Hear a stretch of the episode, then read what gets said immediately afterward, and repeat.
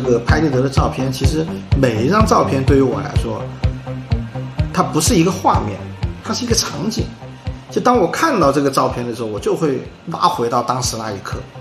去想当时的那个那个氛围，甚至看到一个桌上拍的菜，我都觉得哇，好像回到当时闻到那个菜的味道，感觉。所以其实拍立得给你带来的更多的是，我听听到你讲，有点已经上升到这种人生哲学的，或者是人生态度的这种这种层次了，是吧？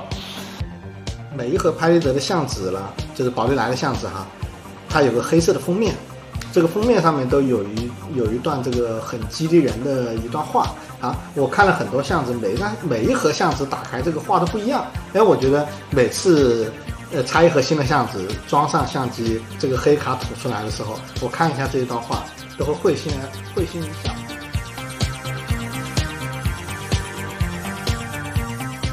Hello，各位听众朋友好，欢迎来到生活湿地。今天是第一期生活湿地的录制，那我是今天的主播老铁。本期我们聊的主题是有关拍立得摄影。那之所以选择这个主题，是因为我发现现在很多身边的摄影师朋友开始玩起了拍立得。呃，说起拍立得，可能很多人第一时间会联想到文艺、怀旧，或者是有点小清新。我作为一个拍立得小白，或者准确的来讲是一个摄影小白。呃，那其实拍立得给我的印象，呃，也就是那么几个吧。呃，一个是差不多十多年前那会儿，我其实还在上学，呃，身边的很多朋友会买 Fuji 的那款拍立得拍照，那差不多是几百块的那种吧。那最近了解到拍立得，更多的是因为呃，周杰伦最伟大作品的 MV 里啊，出现了拍立得的身影。也算是把呃宝丽来的拍立得又小小的带火了一把啊。那本期我们邀请到的是一位好朋友，呃，他玩拍立得也差不多是超过了十年的时间啊，也算是一个呃兼职的重度摄影爱好者。那同时呢，他也是一家设计公司的老板啊，人称呃这个拍立得摄影师的黄杰。那由于黄杰年长我一些，所以我今天会在节目当中叫他杰哥。我跟杰哥也算认识差不多有两年的时间吧。那之前一直是合作过几个咨询项目的。那之所以今天请到杰哥来录这期节目，呃，一方面不单只是想跟大家去科普一下拍立得的知识，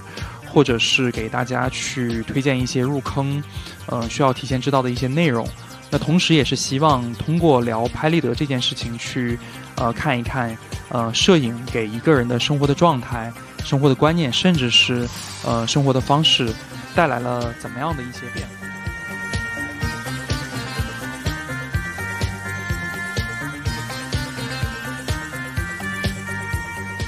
那我觉得今天整个的氛围其实就是很轻松啊，就当做朋友聊天儿 啊，也不用太这个紧张，好吧？杰哥可以自我介绍一下啊，就跟这个大家观众朋友们先这个介绍一介绍一下你整个的一个这个大概的一个情况是怎么样的吧？呃，各位生活湿地的听众朋友们，大家好啊！我叫黄杰，创业十几年，一直做设计。拍立得呢，是我整个生活和包括工作当中啊，都不可或缺的一个爱好啊。呃，今天呢，呃，非常有机会跟大家分享一下我对这个拍立得摄影的一些看法和一些经验。呃，希望对大家的生活工作都有一些帮助。呃，应该是零六年买的第一台数码相机，就是还是以前的卡片机，奥林巴斯的，拍了大概半年就觉得不得劲，就买了第一台单反，就是可以换镜头的。零七年买了第一台单反，然后单反大概拍了两三年，然后后来也跟着一些做影楼的朋友出去混经验，啊，拍了一些，后来觉得单反好像也也差点意思，嗯，因为。嗯，每次出去拍一次照片得拍个五百六百张，是吧？然后得买很大的硬盘把它存下来，然后慢慢的去挑照片，就觉得特麻烦。这个麻烦其实是因为什么呢？是因为，嗯，照片多了以后，你几个月、一年以后，你很难把这些照片再拿来翻看一下。第二个呢，因为，嗯，数码还是不值钱，是吧？你拍个五三百张、五百张，只要你不怕辛苦，可以不停的拍。其实你没有珍惜每一次快门，你每个拍照的过程中没有思考，你不知道你为什么要拍这张照片，你只是觉得你想拍了，咔嚓一张下去，对吧？后来我就开始玩胶片，玩我们说的幺三五，甚至玩幺二零啊这些相机，嗯，因为它贵了嘛，并且你拍完以后不能马上看见，你需要等上一个多星期，送到照相馆去冲印，冲印完了以后你再看你的每张照片，可能有对焦不准的，可能有构图不完美的，可能有这个甚至曝光都不充分的，是吧？你就会反思你在拍照的过程中，更多的是需要思考，而不是拿着一个设备出去咔嚓咔嚓。后来玩了，嗯，这个胶片以后呢，就觉得它的延时满足啊太厉害了，厉害到我需要等到一个星期才能看到我的作品，这个我就很着急。后来我就在网上看到，哎，富士出了一款拍立得，好像才几百块钱，我就买了。买回来一拍，这个感觉很糟糕啊！这个就是很爆的闪光灯，很小的画幅，一张看都看不清楚，还经常会模糊，是吧？因为咱们玩单反的人都知道，那手动对焦要调曝光参数，对吧？但是那个相机就你没得选，就只有你估摸着一米到两米之间，两米以外，是吧？你就咔嚓一张拍下来，然后我就在网上开始找，开始追溯这个拍立得的这个这个起源，然后就发现香港有一家。有一家在铜锣湾，嗯，时代广场对面有一家卖这个复古拍立得的，我就吭哧吭哧跑到香港去，跑那个店里面去挑，就买了第一台自己的这个宝丽来的 S X 七零这么一个相机，就是我们这最近比较火的这个周杰伦用的用的这一款同款 啊，我就把它买回来了。买回来一拍，其实还不是买回来拍，就在香港的街道就开始拍，咔嚓一张出来。十五块钱、十八块钱一张相纸出来了，就觉得哇，怎么怎么是这个样子啊？就是又是模糊的啊，可能对这个相机的特性还不是很熟，又是模糊的，然后这个色调呢又感觉偏黄、偏红，是吧？乱七八糟的，但觉得哎，这个味道还挺好的，就直观觉得味道还挺好，虽然还没有没有很呃很娴熟的这个驾驭这个相机的这个操作哈。然后再后来呢，我就在咱们深圳本地，其实也有一些这个拍立得的爱好者，还挺多的。我就加入了他们这个群体，跟一些爱好者天天去研究啊，这个相机应该怎么样去拍，是吧？在什么样的状况下，用什么样的参数去拍，这个效果会非常的好。然后从那以后，我就数码相机也放下了，这个胶片相机也放下了。周杰伦那一款拍立得，就是体积非常小，一折叠比一本书还小，我就随身就放那个包里面。哎，出去，这我就咔嚓拍一张，出去咔嚓拍一张，哎，这种感觉就挺好的，啊，所以就这么一步一步，咱们从呃数码，从小数码，是吧？然后到单反，然后再到胶片，然后最后咱们再回到呃拍立得这件事情。嗯，特别好。呃，你刚才也说了一下，就是关于为什么你会入坑拍立得这件事情啊。其实从我最早。呃，算是认识拍立得吧。其实拍立得这个算是一个这个概念，对于我来讲，其实就是大概是在十多年前啊，就是在网上这个大家都会买一个很卡通的，应该叫 Fuji 的那个拍立得是吧？看起来其实并不是很专业啊，这基本上是这个那个时候的年轻人都喜欢玩的一款拍立得啊，就是拍完了之后即时成像啊，然后再到了后来，你其实这个刚才也提到了周杰伦啊，最伟大的作品里面啊，也是。又把这个应该是那款应该是宝丽来的拍立得是吧？宝丽来拍立得啊，又带火了。然后呢，再到你刚才讲的，就是可能拍呃拍立得给你带来的这种，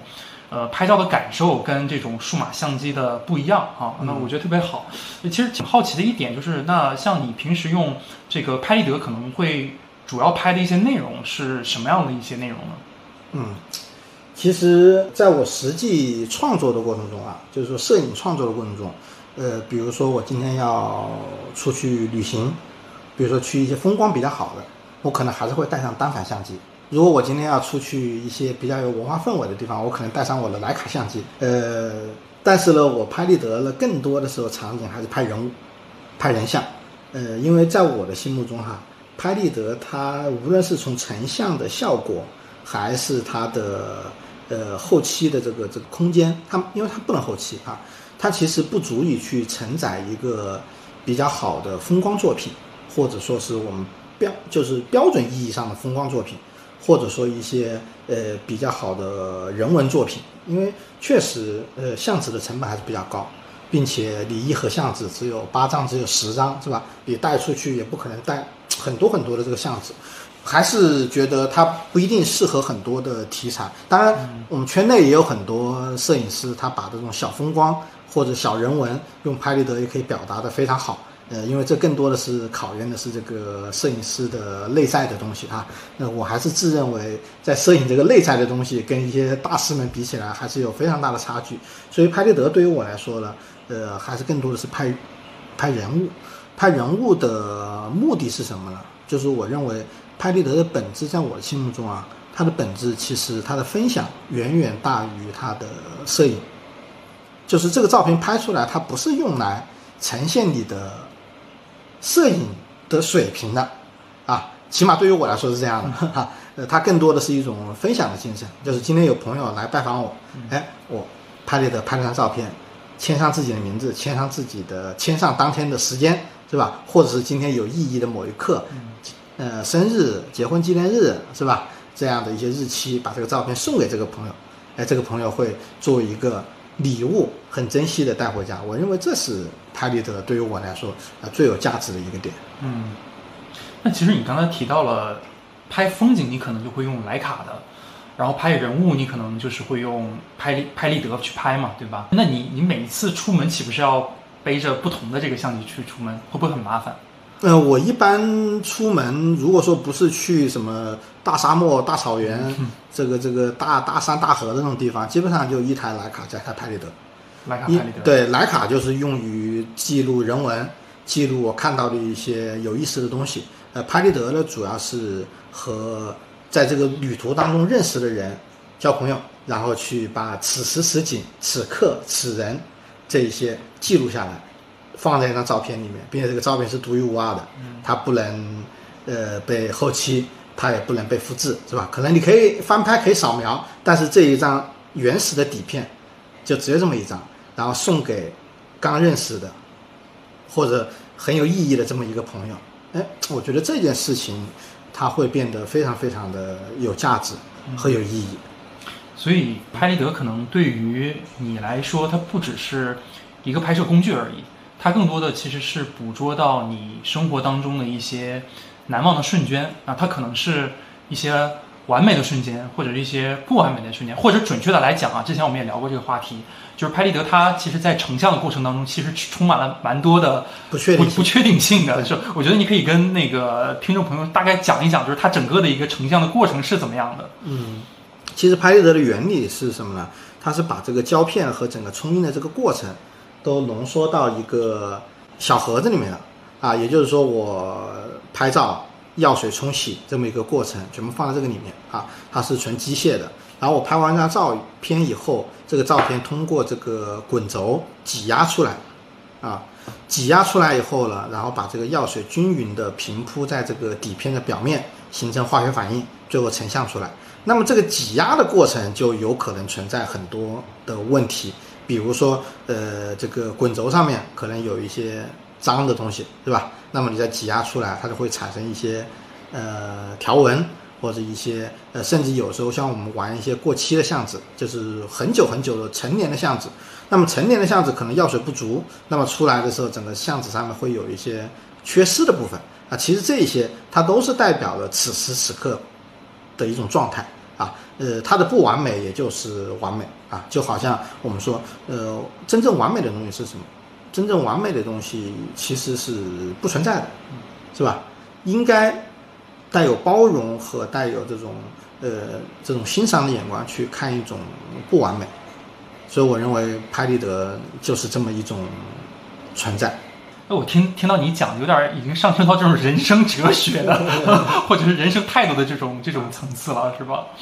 或者我们再聊一聊关于拍立得的一些这种选型，因为其实我现在身边。不论是一些呃专业的朋友，或者是不专业的朋友，我看他们其实都在玩拍立得啊。就是我很专业的朋友，我看他们这种各种尺寸、各种型号的这种拍立得啊，可能有这个富士的，然后有这个呃宝丽来的啊，可能还有一些其他型。我这个我不是很专业啊。那还有一些这种可能身边呃比较好的一些朋友，可能不是专业的啊，就是上网可能买一些这个这个稍微小几百块钱的一些拍立得，其实拍出来的效果，我我作为一个非圈内人士啊，我觉得好像。差不多，我不知道这个其中就是不同的机型对于不同的这个成像，它的这个呃出来的这个差异是到底有多大？或者是说从你的视角来讲，就是给一些未来想要入坑的一些朋友，如果他们再去买，比如说人生中第一个拍立得的时候，你的一个建议是什么呢？嗯，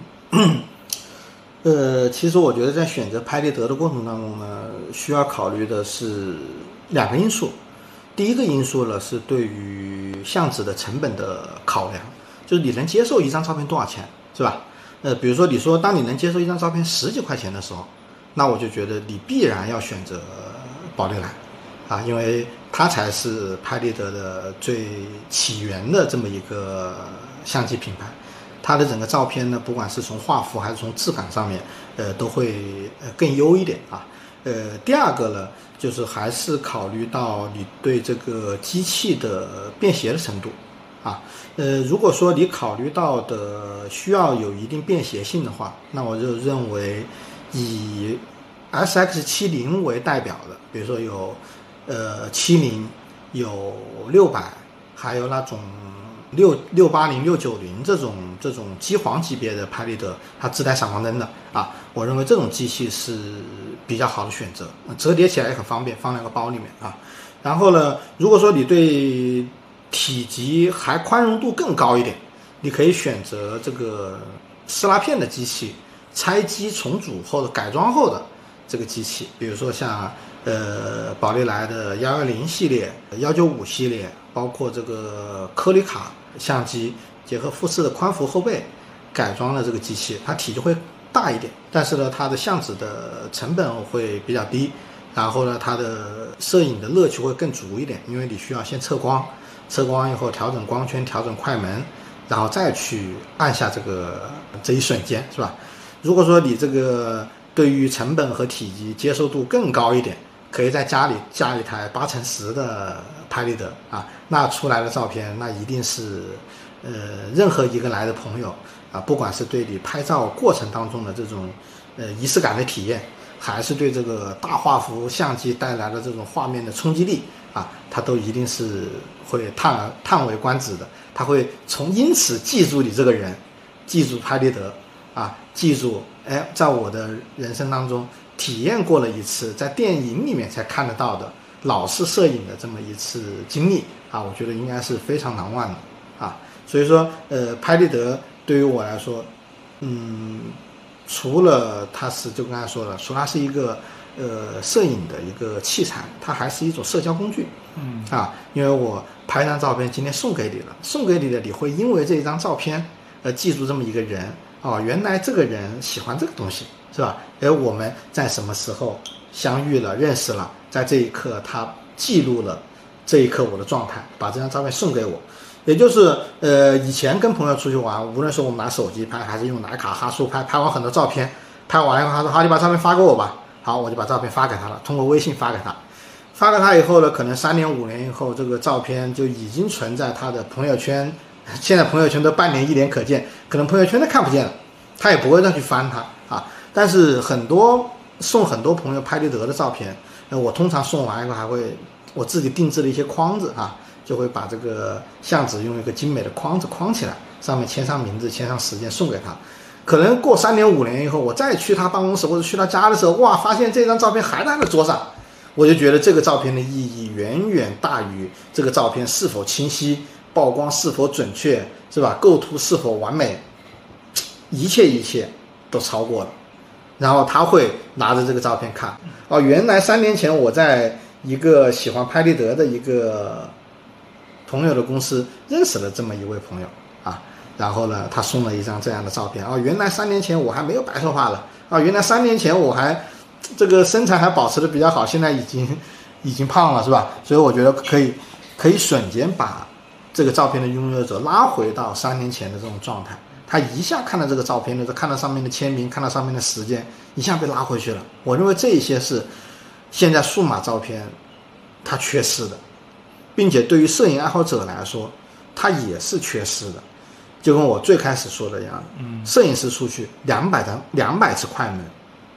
一两个小时按完了，但是你按一两百下快立拍立得，你试一下，一张十几块钱，几千块钱没了，换谁谁都心疼。你一定会考虑这张照片我为什么要这样构图，我一定会检查所有的东西。我认为这是现在的摄影师往往缺失的一些东西，是吧？缺失为什么我要拍这张照片？为什么要这样去表达，是吧？所以我觉得，呃，拍立得不仅是一个好的训练摄影师的镜头后面脑袋的这么一个工具，它也是一个很好的社交工具。哦，其实我听完你说完这一段，我自己是挺有感触的。其实，其实可以说不光是摄影这件事情吧，我觉得在整个我们最近可以说这么十多年吧，其实你会发现各行各业都是追求效率的，就包括我们现在人的生活，其实也是极致的去追求效率啊，追求快啊，就像你刚才说的拍照这件事情一样啊，我们拍了一张照，可能这个不完美，我们可以删了重拍，重新再来，是吧？甚至是我们这个去到了一个景点，可以咔嚓咔嚓拍个几十张，甚至是几百张啊，就是大家一切都是追求所谓的效率，或者是说这个呃，我我拍的不好了之后，我可以重新再拍。但是像你刚才提到了一点，啊，挺触动我的，就是甚至我有点想入坑拍立得了，就是感觉它其实不只是。呃，可能稍微讲的有点升华，但是它其实不仅是我再去捕捉当下的这一个画面，更多的其实是我在捕捉这个画面的一个过程，就是我要特别的珍惜，呃，按下快门的这一瞬间啊，因为我可能按完了之后，这张相片它有可能呈现出来的这个状态是完全不一样的，所以你要特别的谨慎每一个动作。所以其实好像听起来它更多带给你的一种感觉是，呃，帮助你去。呃，塑造了一个你自己向往的一种生活的状态，或者是生活的方式，这个我还是挺挺有触动感的。其实是这种我非常认可，就是我认为拍立得，呃，就是我们再升华一点，它除了是一个工具，除了是个摄影工具，除了是一个社交工具，它更是一种生活方式。这种生活方式，其实我理解什么呢？就是说，就是即将步入中年啊，即将步入中年，其实已经觉得慢就是快，慢即是快。对，其实有时候东西不一定要追求极致的快，就好像，嗯，我怎么理解仪式感这件事情？像我们现在，呃，很多事情都追求仪式感。我肤浅的认为，仪式感就是把简单的东西复杂化，把原本一步到位的事情，把它拆散成若干个你可以参与、可以互动、可以控制的过程。比如说，明明可以一键。点了就出来了咖啡，为什么你要去参与磨豆的过程，参与这个呃手冲的过程，参与打奶泡的过程，是不是啊？它就是仪式感。你感觉每一个过程，你去体验这个这个磨豆，我今天是细一点还是粗一点，产生了不同的风味。啊，拍立得也是的，拍立得你会说，哦，我调了这个参数，我够了这个图，因为拍立得还有一个特征就是呃宝丽来的拍立得哈。呃，一张照片出来完全显影得二十分钟。你想，你今天拍个照片，拍完以后你是不知道它好不好的，只有二十分钟后你才知道它好还是不好。这个时候，当你觉得后悔了，你想再回头再去拍的时候，可能很多东西都转瞬即逝了。人的状态、光线、景，比如说我们今天在一个地方认识了，可能我们都分开了，你发现这个照片不完美。难道你又把这个人又拉回去去做这么一个事情了？这个就就有点违背了自然了，是吧？就有点刻意啊。所以我觉得，呃，拍立得时时刻刻的就会放到我的办公室，放到我的桌面上面，它呃会告诉我，应该要珍惜里面的每一张相纸，珍惜每一个过程，让你的生活节奏，让你的工作节奏慢下来，在慢的过程中。看样子你好像是慢了，但是你每一步深思熟虑以后，你其实更加的稳健啊！我认为这是一种比较好的一种生活方式。嗯，我觉得特别受启发哈，尤其是我们现在正在身处这个深圳这这一座特别卷啊，节奏特别快，然后大家都疯狂搞钱的这么一种总结的这个城市当中啊，然后你还能就是有有这种的我们叫做心态吧，其实我个人还是觉得。非常难得的。其实刚才你也提到了，就是，呃，其实慢就是一种状态嘛，是吧？慢就是一种状态。然后你也通过这个慢下来玩拍立得的这种方式，其实是结交了很多人，或者是说用你刚才讲的一句话，其实它是一种你跟别人的一种社交的一种方式。那其实呃蛮好奇的一点就是你在玩拍立得这么这么多年的过程当中啊，就是有没有哪一些的人或者是事，就是通过拍立得这件事情去去与他们产生了一一些链接，让你比较难忘的？嗯，在前应该在一七一八年的时候，有一个北京的客户来深圳选供应商，然后就考察我们公司，然后呢介绍完公司，介绍完案例，所有的都谈完了以后，我说，呃，今天几位领导大老远跑过来啊，呃，我们也没准备什么礼物啊，呃，我就送各位领导一人一张照片，好，我就拿出最复古的拍立得，给每个领导。一人拍了张照片，签上名字送给他们。哇，他们的领导出了办公室门以后，就跟这是后来他们跟我们说的，跟这个他们的团队说，看见没有，这才是做设计、做产品人应有的东西。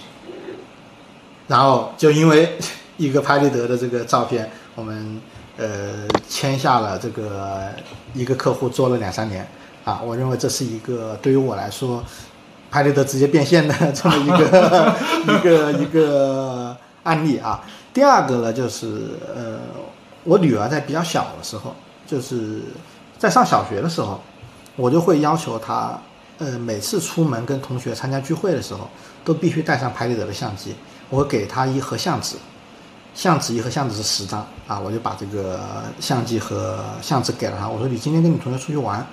就把这个相纸都拍了。相纸不能拿回来，每一张照片不能拿回来，要送给你认为最好的朋友，或者说你认为这个朋友这此时此景你觉得非常好，你想把它记录下来，你就拍了以后把照片送给他，然后他就这样去做，然后后来就会发现他无论是在小学还是在初中啊，都会有一些呃非常好的一些朋友啊，这个我觉得是，我希望能够把我的这种这种想法和这种态度啊。传递给我的我的女儿啊，我认为呃这这个事情是是我认为在我的呃这一些年的过程中，嗯做的让我觉得很对的一件事情。哦，所以你的这种社交不仅是你在去用拍立得社交，你让你女儿也用拍立得在跟别人社交，对对对对对。那其实呃刚才你也讲到了这个可能一些难忘的人、难忘的事啊，那回归到。呃，我我正好在你的办公室也看到了很多作品嘛，回头我也会把一些我我觉得比较有意思的东西，到时候放在我们整个的一个播客的这个图文里啊，大家可以去看一下。那其实对于你自己而言来讲的话，这么多年这么多张照片，哪一些照片给你留下很深刻的一些印象，或者让你感觉非常的难忘呢？其实最深刻的印象的是有一年。去成都出差，出差完了去转战下一个城市的时候，然后就被隔离了，被隔离了十四天，然后我就每天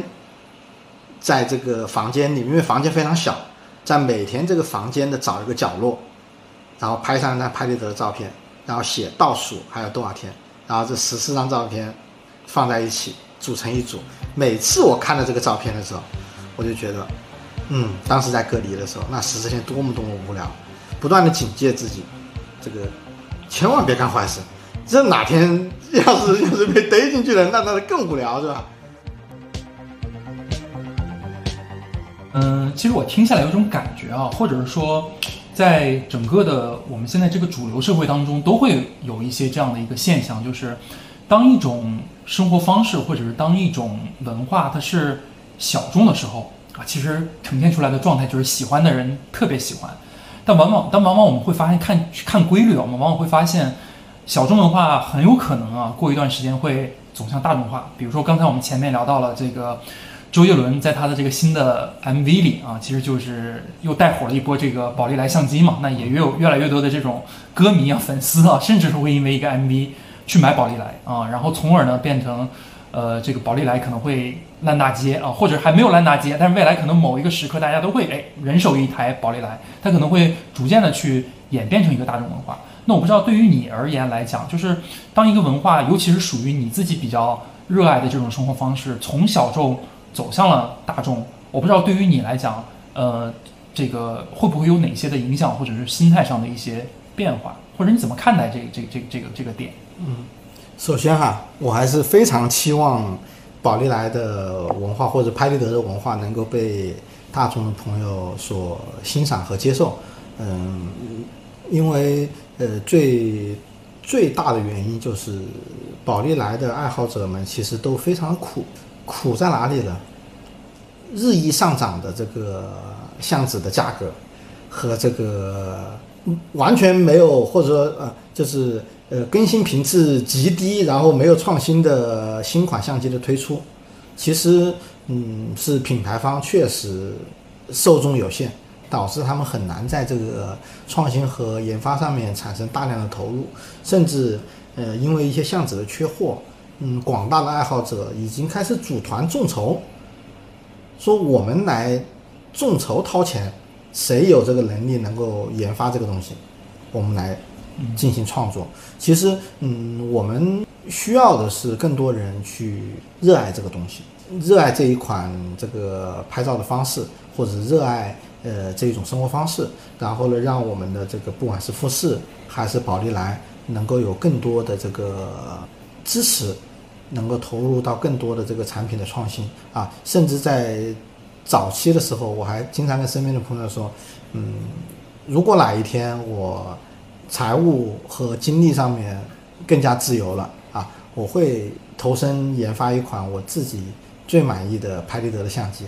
啊，所以我希望呃更多的听众朋友们能够通过这一档节目啊了解拍立得，能够喜欢拍立得，对吧？然后大家一起玩起来。然后在市面上能够见到更多的拍立得的，呃，相机、相纸拍照方式，大家可以共同的去交流拍摄的一些经验啊。就好像经常我会在圈内去认识一些拍立得的一些朋友，其实在一起大家聊天的时候真的非常的畅快，单纯的就是聊相机、聊拍摄，没有任何就是我们说的这种利益啊。没有任何的这种嗯质疑的这种交流，就很纯粹啊，所以我觉得舍友之间的交流是非常非常单纯的。这种社交方式，其实在我们现在的这个呃，不管你刚才说的深圳搞钱，还是整个商业社会里面认识的朋友，相比起来，它真的是一种一份净土，是一份净土啊！我希望能够有更多的这么这样的一些机会，结交更多的这样的朋友，特别好，那像 冒昧的问一句啊，像我们这种小白人士，呃，完全不懂拍照，但是其实今天听你讲完了拍立得，包括看到你这么多的作品，说实话我挺心动的啊。然后我至今就是保留的一张，还是我十年前左右跟我的一个就是几个朋友吧，好朋友这个拍的，我一直放在他的这个，我放在我的卡包里。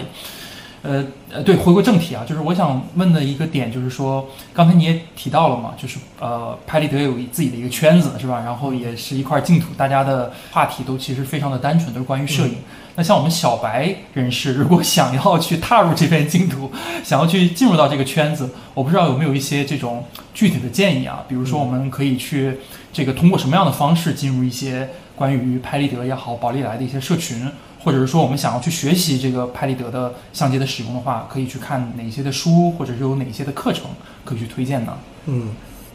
第一个呢，如果说要推荐相机的话，呃，我还是建议大家入手宝丽来的，呃，尤其是宝丽来的老款的相机。呃，老款的相机有几点什么好呢？第一个就是它折叠起来便携方便，就是 S X 七零周杰伦的那一个那一那一系列的相机。折叠起来比较方便，它不是一个大家伙，你可以随身携带。无论是你去用于社交，还是用于出去摄影，它是一个很方便的事情啊。呃，第二个就是这个相机它不需要电池，它永远不需要充电。其实这个也是我现在很，因为我以前是个科技控，一定得要有网络，要有 APP，要有智能，我认为这才是个产品。但是后来呢，我会发现。其实没有电是一件很幸福的事情。现在的人都有这个缺电的这个焦虑，是吧？但凡手机电量低于百分之五十都不敢出门啊。所以拍立得这个相机呢，我一柜子的相机啊，随时随地拿出来，不会因为没电拍不出来照片。因为老款的拍立得的相机，它是相纸里面带有电池，这个电池的电量可以足以支撑这一卷胶卷、闪光灯和滚轴的驱动。和对焦的驱动啊，所以我认为这是一个呃比较好的一种体验。然后再加上每一盒拍立得的相纸呢，就是宝丽来的相纸哈，它有个黑色的封面，这个封面上面都有一有一段这个很激励人的一段话啊。我看了很多相纸，每张每一盒相纸打开这个画都不一样。哎，我觉得每次呃拆一盒新的相纸，装上相机，这个黑卡吐出来的时候，我看一下这一段话，都会会心会心一笑，还会把这个这一张卡片把它拍下来做一个纪念啊。我认为这也是一件。嗯，这个品牌一直在做的一件很有情怀的一件事情，并且我还会经常去参与宝丽来官方的投稿，他会每一天都会发一张粉丝的作品在公众号里面，哎，一张照片写上一段话，哎，就把它公布出去。可能这个照片不一定是从摄影的角度上面来说特别的优秀，但是对于这一个作者来说，它是独一无二的。啊，官方就会把它发出去，并且还会每年推出这个宝丽来相纸的台历，啊，呃，一盒台历三百六十五张，每一张都是一个作品。哎，我觉得对于拍立得的爱好者来说，就认为，嗯，这是一件很让人觉得幸福的事情。然后从这个要学习拍摄的技巧，或者说是这个这个相机使用的方法，其实在不管是 B 站。还是在这个优酷上面啊，都可以找到对应的一些教程。其实，在有一些城市，其实拍立得的氛围是比较好的啊，比如说像呃我们比较熟的哈，像南京的，呃有几个拍立得的大神啊，广州呢也有一些拍立得的大神啊，呃包括北京也有很多哈。其实呢，呃他们都是有很大的包容心和很。宽广的接受度，会用最热忱的这种态度去接待每一个愿意了解拍立得的爱好者。他们会，嗯，包括我们还有一些群啊，大家都是不遗余力的、毫无保留的把自己对于拍立得的理解、使用的方式会分享给大家。所以我认为，嗯，在这种氛围里面，我认为是可以很快的去掌握这个相机的使用。掌握了以后。剩下的就留给各位去发现生活中美好的瞬间，是吧？呃，展示出一张张好的作品啊。像这一个，它这个宝丽来的这本书里面，它就有介绍各个不同的相机的类别，是吧？比如说第一第一类别，它叫这个 S X 七零系列，呃，然后呢，它就会讲这个相纸的这个相机的构成。上面的功能，然后以及它历代的这个年代，是吧？比如说，呃，first model 就是初代，是吧？然后二代、三代，哦，阿尔法、索纳、声纳就是带了，它就开始加上这个有自动对焦的、声纳对焦的，嗯，然后再往后呢，就到六八零就有闪光灯的，是吧？它就一代一代的上来，然后这里就有一个它的族谱，从一九七二年开始，第一代相机出来。是什么样的？然后慢慢的到一九九六年，六九零机皇做到它最顶级，是一九九六年出来的机器啊。这一款机器它整个历代长什么样？你看这金机，是吧？纯金的这这金机这这都是七几年的机器。这个机器放到现在来看，绝对是符合当代人的审美的。嗯，工业设计的漂亮，对吧？真很漂亮。然后呢，再就是讲这个系列的，讲这个 box 系列的，然后这种就是典型我们所认知的彩虹机，对吧？我记得以前呃，武汉长江大桥刚刚建立的时候，我一家人到这个长江大桥上面去，以前的桥都不是坐车过去，大家都喜欢上去走，就走桥走了一半，就会有人拿这个相机出来，哎，给你拍一张，一张二十块钱，咔嚓一张。这个相机马上带走，我记得很清楚，就是这个相机，就是六百的这个相机，啊，然后再往后走就是撕拉片，就是这种带撕拉的机器，是吧？然后包括它的一些配件，闪光灯的配件啊，然后我那个柜子里面还有它的最老的闪光灯，嗯，一次性的美光灯，就是一排有十个灯泡，按一下灯泡闪一个，按一下灯泡闪一个，按十下这个灯泡就没了，我还囤了好多那种灯泡。然后后面就是一些呃摄影的一些一些作者的介绍啊，一些日本的一些摄影师专门拍拍立得的。然后陈冠希不是有一个老师哦，拍立得的很厉害，哦，专门拍那个呃美女的私房照的。你你用拍立得拍美女私房照挺 挺好的，因为美女知道，哎，你拍完照片给她了，哦，我以为我以为这段要掐了呢。呃，就是你拍的照片就给到她，是吧？她也不会，她知道你没有底片。没有底片是吧，对，你看这种摄影师、这种艺术家拍的这个作品，就是这才叫拍立得的摄影师和艺术家。我们更多的是把它作为一种，你看这嗯是吧？我们更多的是把它作为一种一种这个社交的工具，是吧？茶余饭后聊一聊，谈一谈，是吧？给社交的过程中添加一分趣味，少一点直来直去的谈生意啊，是吧？这些东西会好很多。但这种跟我们平时用的这种工业品其实就不一样。你比如说，我们用 iPhone，基本上就是买完了 iPhone 四、五、六，然后一一代一代迭代嘛，你不会去收藏所有的东西。对，但是像这种相机，我刚刚看你翻了，它其实每一款都有自己的有自己的魅力真的有自己的历史，有它的在这个相机宝丽来发展的这个历史长河当中的一些地位，是吧？是甚至一个按钮的颜色不一样，比如说红色按钮和蓝色按钮，是吧？大家都知道功能上没有任何区别，但是有一些疯狂爱好者就是说，哎，这是一个特别的一个版本。它代表了一个什么样的一个年代的一个什么样的一个事件，是吧？那么我就把这个相机要把它收藏回来，是吧？其实呃很多这种呃在做粉丝关系和做这种情怀上面走的比较深的品牌，这方面都做得很好，比如徕卡，嗯，它做的也很好，是吧？它 M 三 M 六是吧？甚甚至还有一些那种那种呃黑漆版本，为什么有黑漆版本？就是呃铜的表面刷上黑色的油漆，在使用的过程中，黑色的漆会掉落，掉落的过程中产生使用的路铜哦啊，很多人就会为了这一个东西去追求这款相机。比如说像最贵的，我见过最贵的徕卡路铜的相机卖二十多万，就是那种黑漆路铜的，甚至有很多那种这个相机是经过知名摄影师手的，就这个痕迹是摄影师用出来的，这个很知名的摄影师用出来，这个相机价值就更高，是吧？然后他会把，因为大家买的又是情怀，往往这种品牌是非常非常的遵守自己的底线，嗯，底线拉得非常的高，他一定不会突破自己的底线去做一些伤害粉丝和伤害这么多年我品牌坚持下来的认真细节，是吧？比如说像宝丽来的这种限量版的相纸，它周围有一个花边，八张相纸出来，它会做到极致的细节，让你感受到每一张照片真正是独一无二。嗯如果说两个照片出来了，如果既然它叫限量版的这个这个相纸，如果两个相纸的花边出来是一样的，他就觉得这个不是我所追求的。明白。你现在一共有多少款宝丽来相机啊？我现在最顶峰的时候应该有三四十款，三四十款。对，三四十款。它官方一共有多少款？那官方就多了，啊，那上上百。那肯定是肯定是过百，应该好几百都有，因为它在六百那一系列的相纸出了很多联名，这些联名就数不胜数了。你看这一本就是你刚才看的这一页，嗯，就这一款机器它都要多少型号？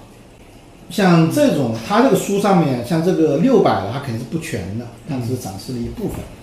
它并没有把它全部拍齐，因为它呃这个书可能不是保留在官方出的，所以它没有把历代的这个这个把它收齐。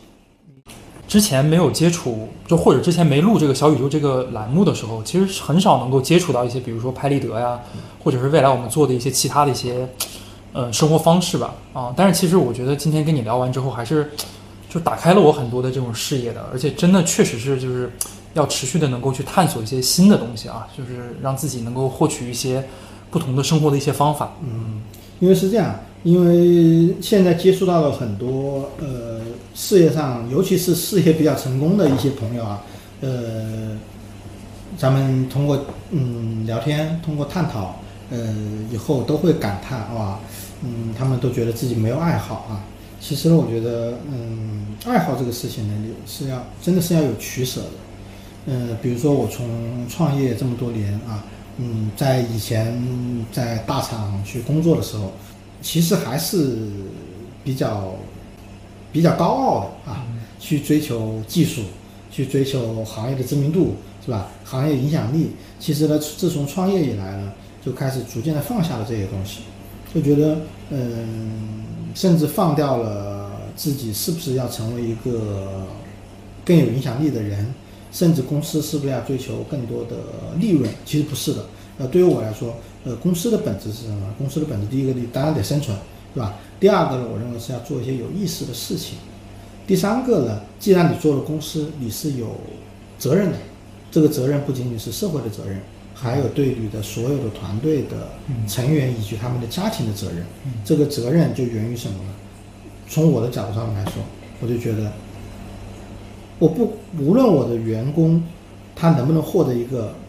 非常卓越的收入，是吧？因为我认为，呃，收入和你的呃付出和你的人生阶段是有关系的。但是我觉得更多你应该是成为一个热爱生活的人。如果你连生活和自己都不热爱的话，一味的追求逐利的话，我觉得，当你到达